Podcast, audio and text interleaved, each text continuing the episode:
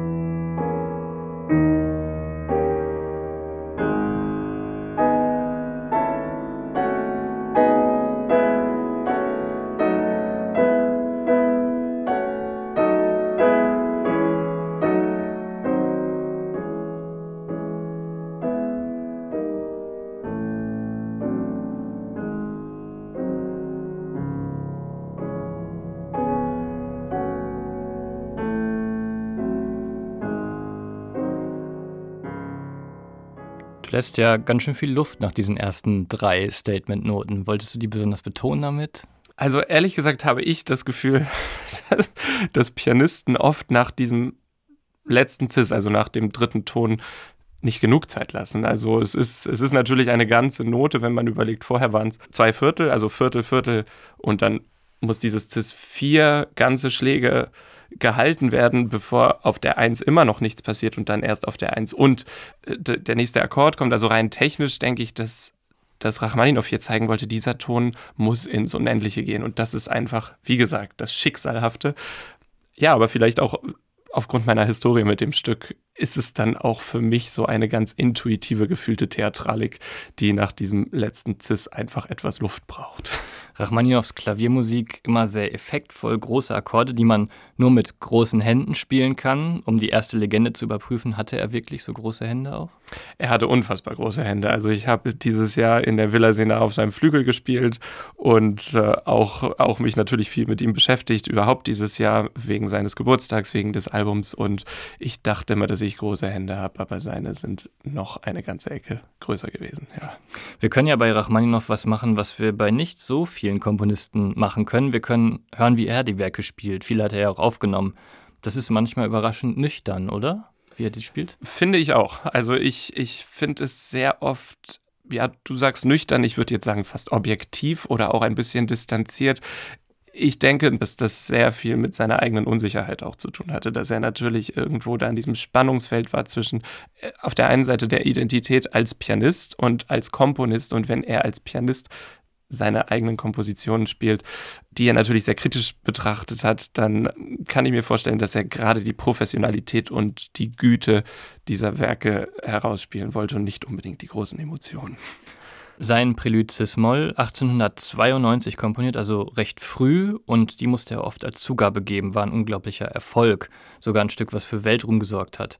Er selbst mochte keine Programme in seinen Preludes, habe ich gelesen, aber das hier hört sich doch an wie Glockenschläge, oder? Definitiv. Also das, und das sind ja auch, ist ja auch etwas, was uns Rachmaninow überhaupt weiter verfolgen wird, diese, dieses Thema Glocken. Und dafür eignet sich natürlich das Instrument Klavier, das ja auch diesen perkussiven Klang hat, äh, genial. Und ich denke, dass es, ja, dass diese, dieses Werk hat ja auch dazu beigetragen, dass man ihn Mr. C-Sharp Minor genannt hat, also Mr. Cis-Moll. Ich glaube, wenn man, egal wie gut und wie genial die Musik ist und wenn es auch noch die eigene ist, wenn man es dann immer wieder als Zugabe spielen muss, da muss man ihn auch verstehen, dass er das Stück irgendwann nicht mehr hören oder spielen wollte. Wir möchten jetzt trotzdem nochmal Rachmaninoff hören, und zwar die großen Glockenschläge am Ende des Preludes.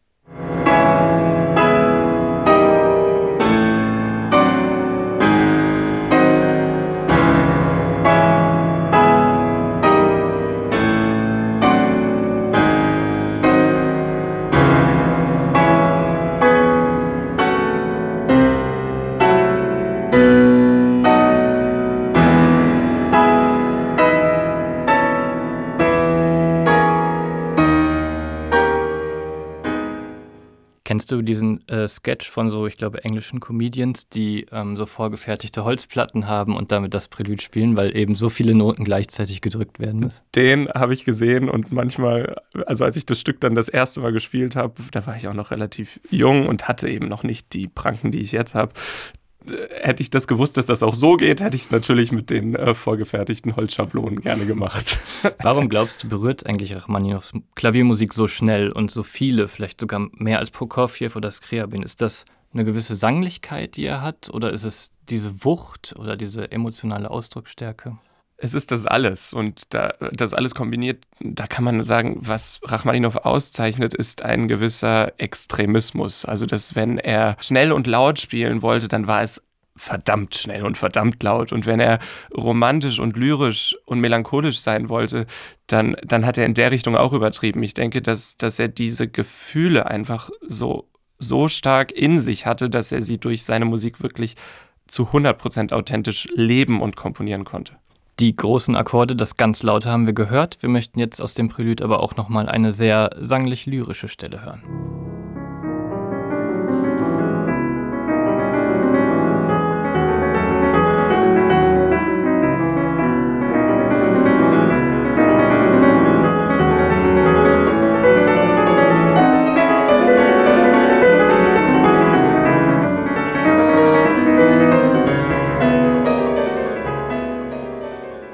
Hier haben wir ja sehr viele Noten, aber eigentlich ist immer nur ein Ton wichtig, oder? Der die Melodie ausmacht. Wie Ge spielst du sowas oder wie übst du das?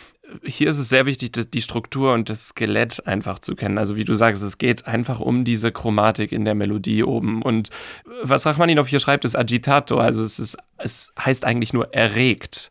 Und, und trotzdem, also man, man muss als Pianist entscheiden, wie mache ich das jetzt? Wie stelle ich diese Chromatik da? Wie zeige ich dieses Klebrige? Ich glaube, diese ganzen Töne, die da drunter, die äh, gesetzt werden von Rachmaninoff, dass das nur der Melodie helfen soll, dem Effekt der Melodie und diesem klagenden, diesem dieser Unbeweglichkeit, auch diesem Erstarrten, das, was wir schon in den Oktaven vorher hatten, das, was er jetzt einfach nur anders darstellt. Dennoch ja, haben wir, haben wir dieses unfassbar Gesangliche, trotz der vielen Noten, trotz der Technik. Und darauf fokussiere ich mich auch, wenn ich das übe. Sie hören SWR2 Treffpunkt Klassik mit Alexander Kriechel. Ich spreche mit dem Pianisten über Klavierwerke von Rachmaninow. Heute über sein berühmtes Cis-Moll-Prelüt. Wenn du jetzt nach diesen ersten Eindrücken, nachdem wir über das Prälude gesprochen haben, nochmal rekapitulierst und dir bewusst machst, früher warst du versteinert, wenn du Rachmaninow gehört hast. Was bist du jetzt? Also wenn ich Rachmaninow spiele, ist es, äh, wäre es ganz schön schlecht, versteinert zu sein, weil es dafür einfach zu viele Töne sind. Ich denke, dass Erfüllung da das Wort ist. Also natürlich ist es etwas sehr, zum Teil auch sehr selbstzerstörerisches, also sich Rachmaninow zu nähern und diese Sachen wirklich authentisch auf der Bühne zu spielen, da geht man unfassbar nah an sehr destruktive Emotionen heran. Aber ich denke, Melancholie, wenn man sich die Definition des Wortes anguckt, ist ja auch eine Form des Glücks, des Glücks in der Trauer. Und, und das ist ein Gefühl, das ich umarme. Und Rachmaninow hat mir dabei geholfen und dafür bin ich ihm sehr dankbar.